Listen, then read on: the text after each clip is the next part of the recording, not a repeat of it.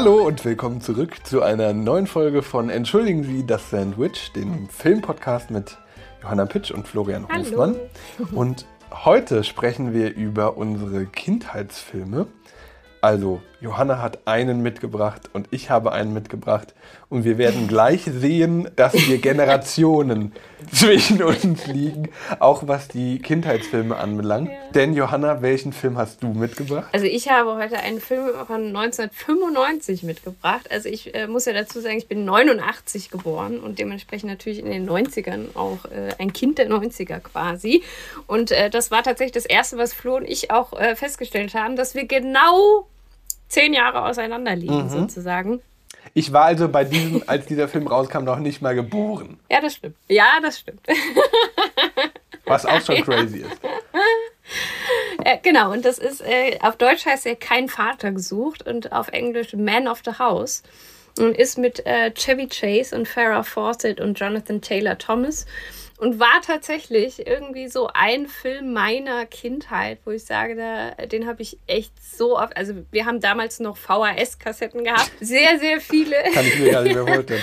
wirklich so einen ganzen Schrank voll mit VHS-Kassetten und da war natürlich alles von Disney, was natürlich auch sehr weit oben in meiner Liste war, aber da wir ja noch eine extra Folge auch zu Disney machen, habe ich mich für diesen Film entschieden. Es geht eben um einen Teenager, der den neuen Freund seiner Mutter überhaupt nicht leiden kann, weil er nämlich auch Panik hat, dass auch dieser irgendwann verschwinden wird wie sein eigentlicher Vater. Deswegen stellt er ihm immer wieder irgendwelche absurden Aufgaben, um ihn sozusagen zu testen, in Anführungszeichen.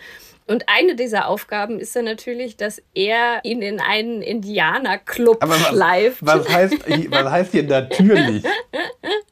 Ja, aber was Welches- könnte denn Disney sonst Kind? noch irgendwie rausholen Das stimmt. in den 90ern? In den 90ern. Und natürlich ist noch der Neben äh, äh, er Erzählstrang, dass der neue Freund von der Mutter natürlich Anwalt ist und gerade einen der der Mafiosos in äh, San Francisco eingelocht hat und dementsprechend seine Söhne ähm, dann auf Rache schwören und sich sozusagen an ihm rächen wollen und das alles artet dann in einem großen Showdown im Ferienlager aus sozusagen. Also was will man mehr? Es ist alles dabei. Nachdem seine Mutter wieder Verabredungen hatte, Ich kann einem hübschen Mädchen nicht widerstehen. Du verstehst schon. Ich bin elf. Ich hasse Mädchen. musste Ben zeigen, wer hier der Mann im Haus ist.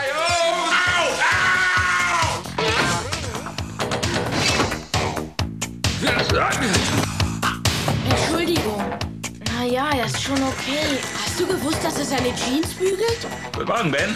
Versuch, den Typen loszuwerden. Das ist ziemlich schwierig. Dieses Indianerclub-Programm könnte die Lösung meines Problems sein. Hey, wie geht's dir, Jack? Gut, und wie geht's Ihnen? Dass Vater und Sohn sich indianische Namen geben, ist eins unserer wichtigsten Rituale. Wie wär's denn mit hockender Hund? Ich muss ja sagen, ich fand das einen ganz, ganz schlimmen Film.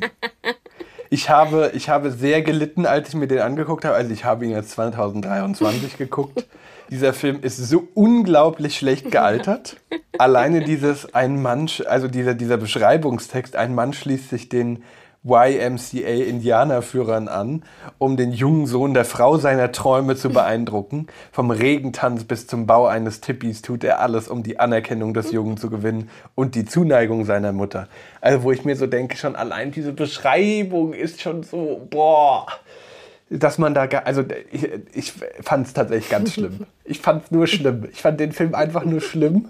Ich kann mir vorstellen, dass das in den 90ern tatsächlich ein Hit war in der Bedienung diverser Stereotype und ja, vorherrschender Native American, ja, sagen wir mal, Aggressionen? Nee. Eine Aggression ist es ja nicht. Also es wird ja nicht so. Also ja, man hat natürlich schon die Aspekte, dass der kulturellen Aneignung, ne? Also es spielt ja Voll. auch ein Native American mit, der wird ja dann für den Regentanz quasi engagiert. Ja, natürlich, Er wurde nur trotzdem, für den Regentanz engagiert. Allein das ist Ja. schlimm. trotzdem behandelt der Film natürlich auch die Fragen von wegen ne, coole und uncoole Kids und eben auch die Vater-Sohn-Beziehungen. Also es sind ja auch in dieser Gruppe von diesen Indianer-Vätern, sage ich jetzt mal, fast alle quasi äh, Stepfathers, also ähm, Mhm. angeheiratet. Wie heißt es denn? Stiefväter. Stief, danke. Ich habe die ganze Zeit Schwiegervater im Kopf gehabt, das ist zu früh.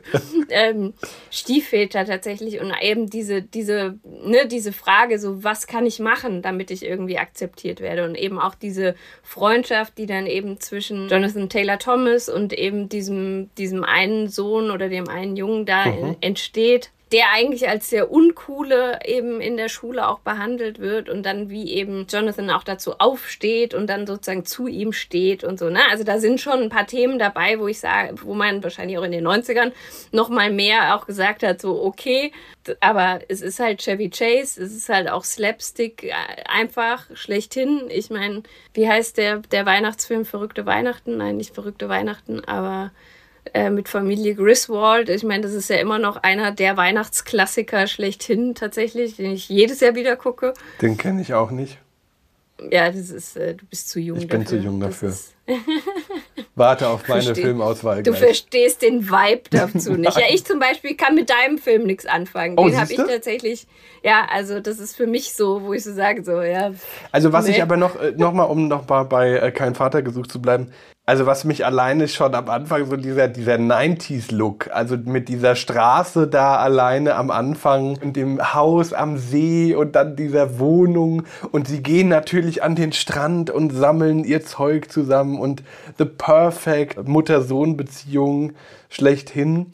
Und dann einfach diese wunderbare Rezension, die ich gefunden habe, die es einfach super schön beschreibt. Some dipshit 11-year-old makes it his life goal to cockblock his mom from getting fucked by Fletch. Und das ist einfach so. Also bei dem Kleinen würde ich mich auch erstmal richtig abfacken. Bei Ja. diesem kleinen Typi da. Und denk mir aber die ganze Zeit nur so, was hat das mit Kindern gemacht, die das gesehen haben? Denken die sich, boah, ich will genauso sein wie Jonathan Taylor Thomas in diesem Film. Ich will auch so ein richtiges kleines Biest sein. Ja, ich weiß nicht, ob das damals schon so angekommen Also ich weiß tatsächlich nicht, ob das auch einfach ein Generationsthema ist. Also dass man damals noch anders Filme geschaut Mhm. hat. Also tatsächlich. Also ich meine, klar, ich bin natürlich auch äh, weiblich und kann dementsprechend auch nicht sagen, ob das jetzt bei mir als Junge irgendwas anderes ausgelöst hätte. Tatsächlich. Ja, was habe ich da gesehen? Ja, keine Ahnung. Ja, nee, ich fand ihn auch nervig auf jeden Fall. Also das glaube ich schon. Also ich habe ihn mir auch nicht als Partner gewünscht oder so damals. so von daher. Aber die. mh, wa- Warum hast du, du hast ihn ja jetzt aus einem Grund noch ausgewählt, weil er noch irgendeine Erinnerung auslöst, oder? Der Film. Ja, total. Also ich äh, gucke ihn auch immer noch, sage ich jetzt mal. Also wie gesagt, ich mag Chevy Chase halt auch sehr gerne und ich meine diese Szene, wenn sie dann dieses Wigwam aufbauen.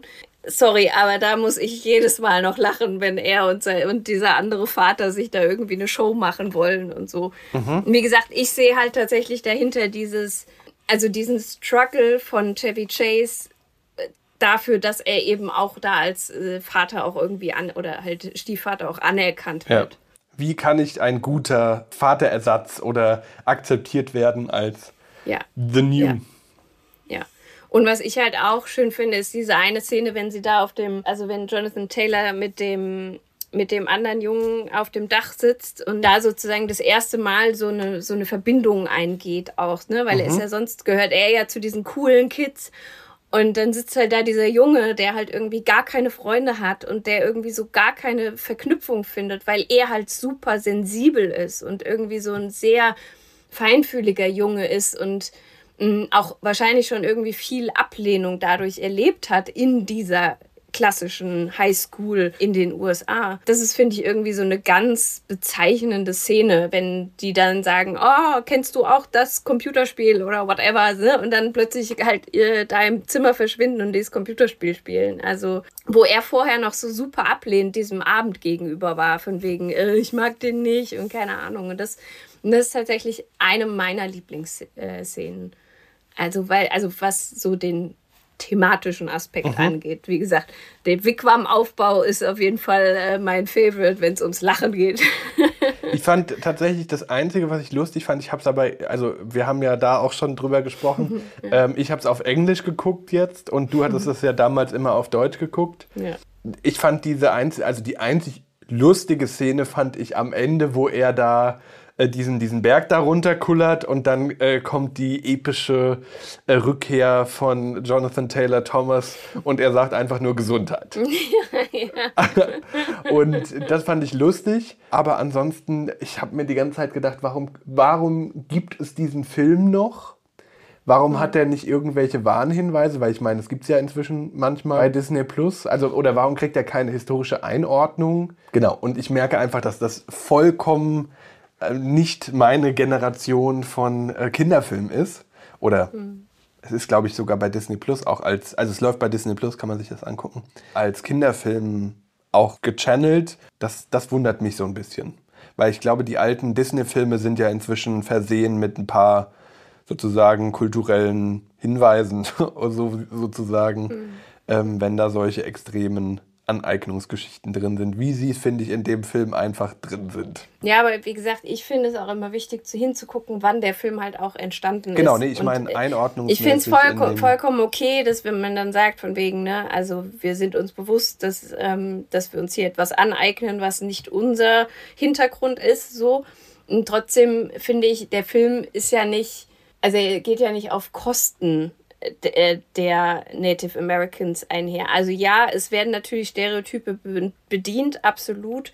Trotzdem finde ich, ist es jetzt ja nicht so, dass du siehst, wie sie das jetzt zum Beispiel ausbeuten oder so. Finde ich persönlich jetzt so, ne? Also dieser Native American, der eben da auch spielt und dann sozusagen als Berater da sozusagen mit einhergeht und den Regentanz mit denen macht und Axt werfen und Pfeil und Bogen schießen und so. Also, also ne, er wird ja auch, also das ist ja auch ein Native American. Es ist eine so. Begeisterung für, für den Lebensstil oder für die, für die, Ja. für die Kultur der, der Native Americans da. Das, das schon. Aber es ist natürlich trotzdem diese extreme Aneignung, die da durchgeht, die finde ich schon ordentlich aus der heutigen Perspektive gesehen.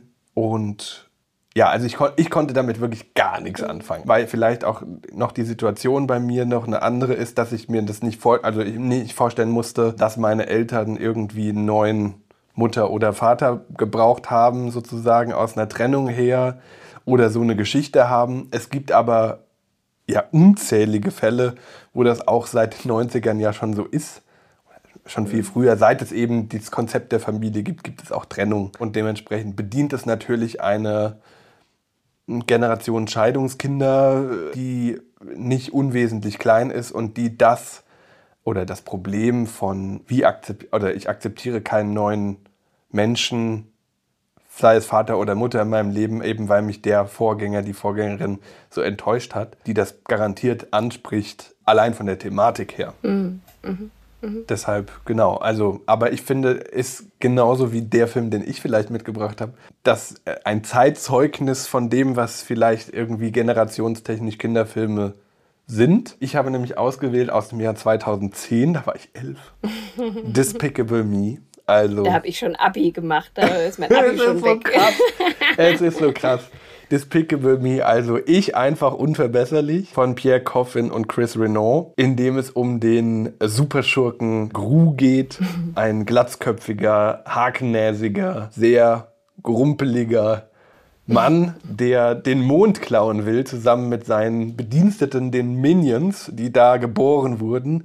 Die kleinen tic-tac-förmigen gelben Wesen, die den Superschurken schlechthin bedienen wollen. Und das ist einfach, also seitdem bin ich das ultimative Minion-Marketing-Opfer. Also wirklich. Es, es gibt nichts, was mich von dieser Marke, also diesen, diesen kleinen gelben Tic-Tac-Dingern nicht begeistert. Und Illumination ist seitdem äh, ganz hoch im Kurs, auch was Animationsfilme außerhalb des Kosmos angeht. Ja, ich, ich kann gar nicht so viel zu dem Film sagen, außer dass er in mir immer wieder auslöst. Ich gucke sie auch immer wieder gerne. Alle Filme dieser Reihe, also es gibt ja inzwischen drei von Ich einfach unverbesserlich und zwei Minion-Filme, weil die immer wieder nostalgisch oder eben meine Kindheitserinnerungen wecken von jetzt geht's mir gut, ich gucke jetzt die Minions. Der Vierstrahl! Der Vierstrahl! Der Vierstrahl!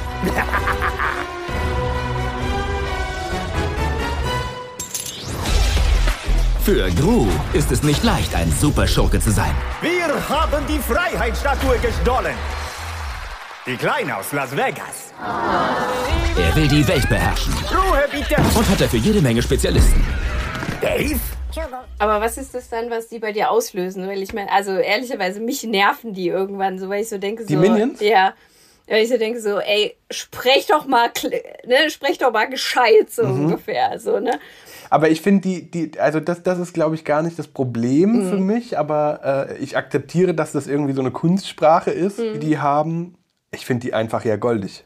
Gibt es auch für einen Namen irgendwie sowas wie Minjisch oder sowas? Ich glaube, es ist ja in, vom Prinzip her ein, ein Mix aus ganz, ganz vielen Sprachen einfach Ja. ineinander. ja. ja, manches versteht man ja auch immer mal. Genau, ne? manchmal Also, versteht man ja. irgendwie Spanisch oder sowas ein bisschen raus, finde ich. Ja. Aber an und für sich äh, ist das, glaube ich, einfach ein, ein, eine Kinderbabbelsprache sozusagen, Mhm. die natürlich super Identifikation bietet für so kleine Tropse. Also ich glaube, dass der Film auch vor allen Dingen noch für Kids auch unter sechs Jahren geeignet ist. Also weil er eben Anknüpfungspunkt bietet mit den kleinen Minions, auch für die ganz Kleinen. Und aber ich kann das gar nicht in Worte fassen, was mich daran äh, so begeistert oder warum das für mich mein, mein Kindheitsfilm Nummer eins ist. Klar, die Disney-Filme, die Animationsfilme, meine Generation ist da ja eher so findet Nemo aufwärts. Sind natürlich auch Kulturgut und in irgendeiner Art und Weise für meine Kindheit sinnbildlich gewesen. Aber irgendwie die Minions als Franchise war das für mich irgendwie endlich mal was Neues. Auch von der, von der Serie der klassischen Pixar-Animationsfilme, die mich irgendwie ja, begeistert haben. Aber war das jetzt mehr die Minions oder war das auch sozusagen. Eigentlich mehr die Minions. Ja, Ja. okay. Also es war jetzt nicht so die, die Story, weil, also, was ich natürlich irgendwie wieder so klassisch fand, war halt dieses, warum spricht dieser Typ jetzt mit russischem Akzent? So. Ja, das Ne? stimmt. Also so, ähm, also Gru spricht ja mit äh, russischem Akzent, genauso seine Mutter, die ja von Julie Andrews gesprochen wird, was, was ich so gar nicht rausgehört hätte, weil sie halt wirklich beide so mit so einem sehr starken Akzent sprechen. Es wird aber auch nicht aufgelöst, ob, ob er, also auch in den ganzen Filmen jetzt bisher nicht, äh, ob das da eine russische Vergangenheit gibt, sozusagen, Mhm. oder ob das jetzt einfach ein Kniff ist, weil man sich unter dem Namen eben stereotypmäßig dann halt Mhm. diese Stimme vorstellt. Genau. Also das war so ein bisschen das, wo ich dann wieder so gedacht habe, so, ja, okay, gut, okay. So. Und wir wollten ja eigentlich erst den dritten Film äh, vorbereiten Genau. für heute. Und dann hatte ich natürlich, natürlich diesen Balthasar. Das ist natürlich dieser krasse 80s-Feeling, was der dann auch so mitbringt. Ne? Also, Da kommt Retro dann auch noch mit Ja. in die. In die, also die, da kommt in die neue Serie der Kindheitsfilme voll der Retro-Kick rein. Ja. Ich glaube, der Ja. ist ja von 2017 oder sowas, der, Der dritte. Der dritte Mhm. Teil. Ähm, die haben sich ja relativ viel Zeit gelassen, immer zwischen den einzelnen Filmen. Mhm. Die erzählen aber natürlich auch genauso äh, verschiedenste älter werden Episoden von. Es geht natürlich bei, bei dem ersten Teil auch um dieses Vaterwerden, aber Ja, diesmal genau. auf eine andere Art und Weise, sondern eher um die Adoptiv-Vater-Situation. Die er aber ja eigentlich nur nimmt, um an den anderen Schurken ranzukommen. So also, sieht's aus, die eigentlich erstmal ja nur Mittel zum Zweck ist und dann natürlich entwickelt sich Zuneigung, Liebe und so etwas weiter. Was auch sonst. Was auch sonst in einem klassischen Kinderfilm-Setting. Aber was mich irgendwie immer wieder begeistert daran ist, dass die Facetten dieser Figuren oder dem, was erzählt wird, immer so relativ nah noch an Lebensrealitäten sind, obwohl es ja total fiktiv ist und obwohl man ja eigentlich einen Superschurken als Helden jetzt nicht, also oder als Titelhelden eines Films nicht unbedingt erwarten würde. Mhm. Und das finde Ja. ich irgendwie einen coolen Kniff, Mhm. an dem ich mich immer wieder gerne aufhänge mit, träumt denn nicht jeder mal auch irgendwie seine böse Seite äh, ausleben zu können. Und das macht Gru natürlich vollkommen. Ja, vor allem auch dieses Thema mit Träumen an sich, ne? Weil ich meine, er ist ja schon seitdem er klein ist, redet er von dem Mond. Genau. Und er erfüllt sich ja da quasi einen Lebenstraum, den er hat, den er dann am Ende auch wieder loslässt oder loslassen muss, um eben dann die drei kleinen Mädels ähm, einfach auch zu retten und da eben ne, auf die Ballettaufführung zu gehen und so. Ne? Also auch dieses Thema, so dieses Wachsen und dieses was sind meine Träume und wie, wie weit gehe ich auch dafür und so. Mhm. Also das, klar. Sind alles Motive, die da drin stecken irgendwie, ja. Und jetzt hat sich Illumination ja irgendwie, also das Animationsstudio hinter den, den Filmen ja ganz aktuell zum Beispiel in diesen Super Mario-Film weiterentwickelt. Das ist ja auch von Illumination co-produziert, wo man sich denkt, okay, das, das ist jetzt irgendwie, oder das finde ich so spannend, jetzt da drauf zu gucken, weil das irgendwie ein Animationsstudio ist, was ja wie Disney auch aus dieser Kinderfilmschiene auch ein bisschen rausgewachsen ist und sich jetzt auch traut, weil ich glaube, dieser Super Mario-Film spricht jetzt nicht explizit Kids an, sondern vor allen Dingen eben nostalgische, inzwischen Erwachsene oder mindestens mal in den Mitzwanzigern seiende äh, junge Menschen, die eben damit groß geworden sind, diese, diese Spiele zu spielen. Und also ich habe ihn selbst noch nicht gesehen, den, den Super Mario-Film, aber bin da sehr seit dem ersten Trailer hyped drauf und freue mich da sehr. Und bin aber auch mal sehr gespannt, ob diese Animationsgeschichte, weil ich meine, auch bei Star Wars und sowas hat das ja inzwischen ähm, Einzug gehalten, dass man auch Animationsserien dann für Erwachsene, würde ich jetzt mal so behaupten, produziert äh, und die ihre Zielgruppe finden. Das ist ja auch so ein bisschen das Thema von Remakes, sage ich jetzt mal. Dieses, ne, also Voll. zu gucken, dass wir sozusagen ein neues Publikum eröffnen können, die damit, die das verstehen, was wir jetzt sozusagen hier sagen, aber auch genauso, dass man irgendwelche äh, Hints reinmacht, dass man halt eben äh, diejenigen abholt, die eben das ursprüngliche schon gesehen haben. Ne? Also Genau. das ist ja so eine Herausforderung bei Remakes.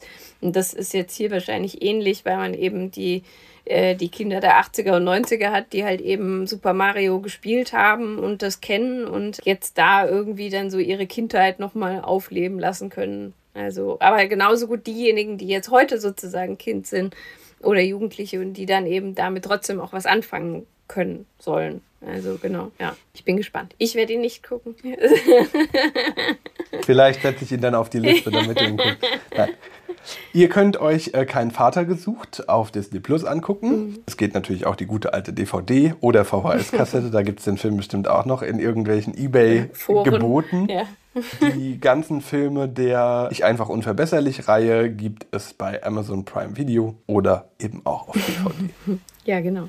Sehr gut. Wir haben ja vorhin schon mal kurz über Trailer gesprochen.